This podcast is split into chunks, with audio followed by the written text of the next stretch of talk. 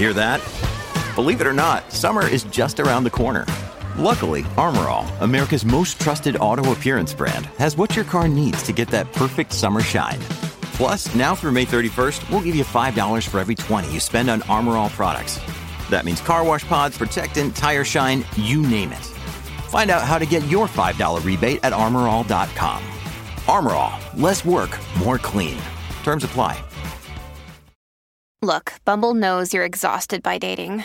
All the must not take yourself too seriously and 6 1 since that matters. And what do I even say other than hey? well, that's why they're introducing an all new Bumble with exciting features to make compatibility easier, starting the chat better, and dating safer. They've changed, so you don't have to. Download the new Bumble now.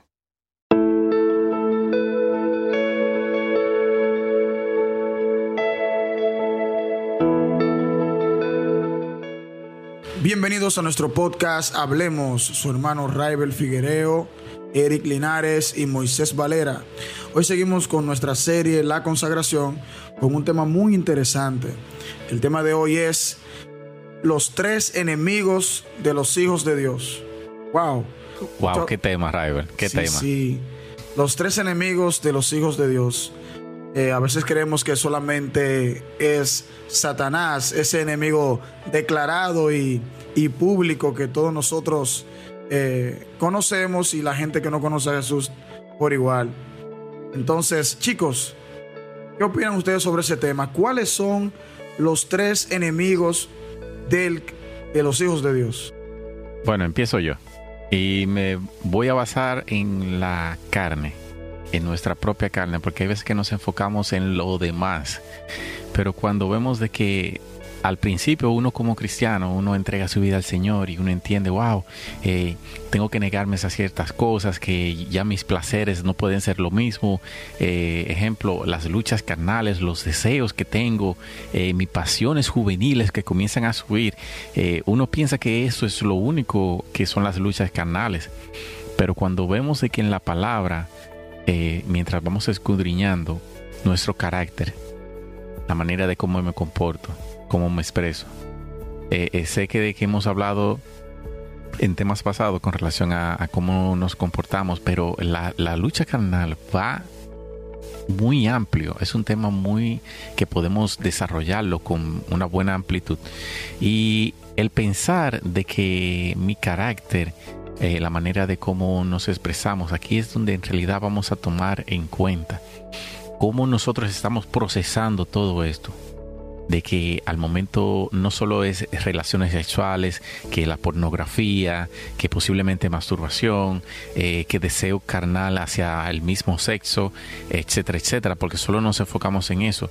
Pero ¿y qué tal mi lucha, mi pensamiento, eh, los deseos que yo quiero tener o la, la la proyección de mi vida, de mis planes futuros, pero que no lo he podido eh, completar. Y esas luchas cuando vienen que yo no la puedo completar o cumplir, me trae cierta decepción. Sí, y... pero, eh, pero tú sabes también que muchas veces esa, la carne para nosotros es nuestro mayor enemigo, porque debemos entender que nosotros tenemos un cuerpo corruptible desde, sí. el, desde el inicio, cuando Adán y Eva pecaron, que ese pecado, esa simiente pecaminosa ha perseguido a toda la humanidad. De ahí en adelante, ya el corazón del hombre se ha, eh, se ha puesto a trabajar o se ha enfocado en hacer las cosas malas. Porque sí, fíjate sí. que en la misma Biblia lo dice, que el, el, corazón del hombre está dispuesto a que a hacer, a, hacia el mal, siempre está caminando sí. de continuo hacia el mal. Entonces, desde esa perspectiva caída, desde ese, desde ese momento o estado anímico espiritual en el que nosotros estamos, no nos permite hacer verdaderamente lo que nos conviene, sino lo que deseamos. Entonces esa es una de las cosas que, que batallan con nosotros. Sabemos que debemos acercarnos al Señor, sabemos que debemos buscarlo en oración, sabemos lo que está bien y lo que está mal, pero somos seducidos a hacer lo malo y, nos, y de cierta manera sentimos esa satisfacción al hacerlo. es algo como que te choca muchas veces porque tú sabes que tú quieres agradar al Señor, pero te estás sintiendo bien con algo que no agrada al Señor. Y ahí tú te das cuenta que tus deseos, alejados de Dios, alimentan tu carne y tu carne es, la, es una de nuestros grandes enemigos. Bueno, yo le pregunto a ustedes, ¿con quién a ustedes les gustaría, si ustedes fueran a, a pelear, ¿a quién a ustedes les gustaría enfrentar primero? ¿A Satanás, a la carne o al mundo? Personalmente, yo lucharía conmigo mismo. Yo elegiría pelear contra mí mismo. Te voy a explicar por qué. En primer lugar, Satanás simplemente está haciendo lo que puede, aunque lo está haciendo muy bien, para que todo el mundo, para que todo el mundo tenga el mismo final que él. En el momento, en el instante en que Jesús murió en la cruz del Calvario, obtuvo la victoria y Satanás fue derrotado en ese instante. O sea, estamos batallando contra un enemigo que ha sido derrotado. Entonces, el mundo de por sí es esclavo de un líder derrotado. Y, sin embargo, nuestra carne es, con la, es la que siempre está con nosotros.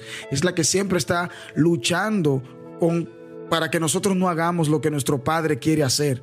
Entonces mi lucha no es contra el vecino. Mi lucha es contra el deseo que yo tengo de hacer cosas que a Dios no le agradan. Mis deseos son... Así es, mis deseos son eh, eh, mi lucha es con deseos de hacerle quizás o hablar o hacerle daño al vecino. En el vecino no reside el problema, el problema reside en mí. Entonces eh, yo tengo que traer todo, todo ese paquete de maldad, todo ese paquete de cosas malas que, que cargo con ello para depositarlos en la presencia de Dios, para que el Señor tome el control de mí.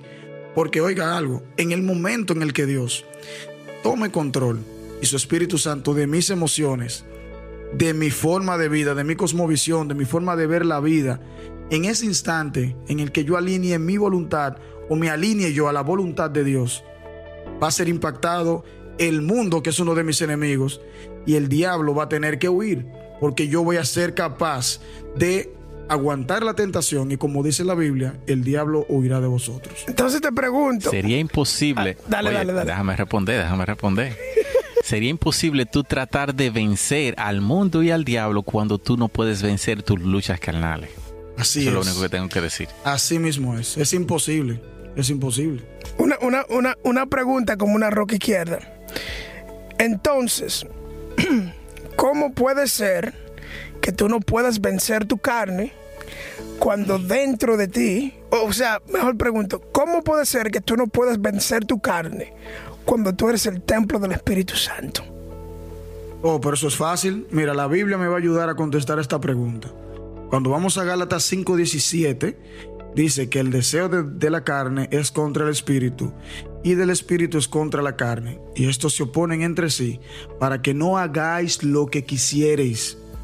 Pero si sois guiados por el espíritu, no, estás, no estáis bajo la ley. Entonces, ¿qué quiero decir con eso? Cuando esa simiente de pecado, que es la que nosotros tenemos así pura y simple, es impactada por la verdad de Cristo, hermanos, en ese instante se, se arma una guerra. En ese instante se arma una disputa entre lo que quiere Dios establecer en tu vida y lo que tú deseas hacer. Entonces, es cuestión de quién, de a quién vamos a, de, a, de a quién vamos a decidir alimentar más.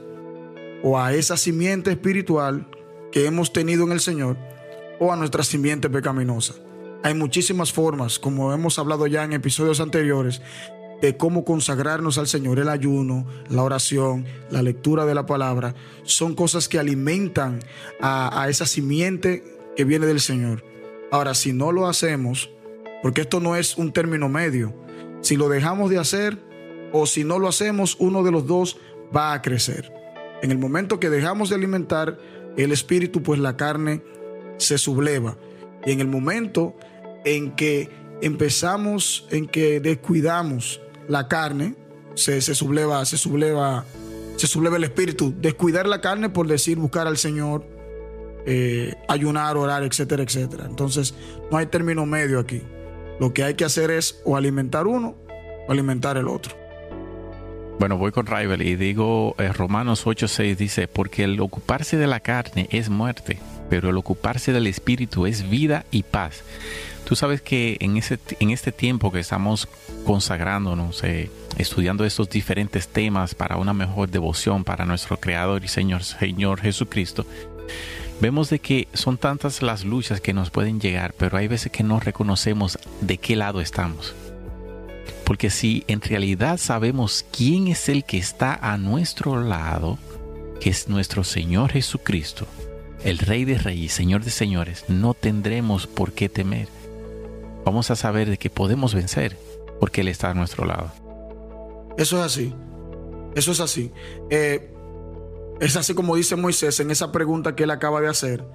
Eh, hay que tener en cuenta realmente de que el hecho de que nosotros seamos lavados con la sangre de Cristo, eso no nos exime de que vayamos a tener situaciones, de que vayamos a tener eh, momentos en el que, en el que eh, luchemos contra nuestra propia carne.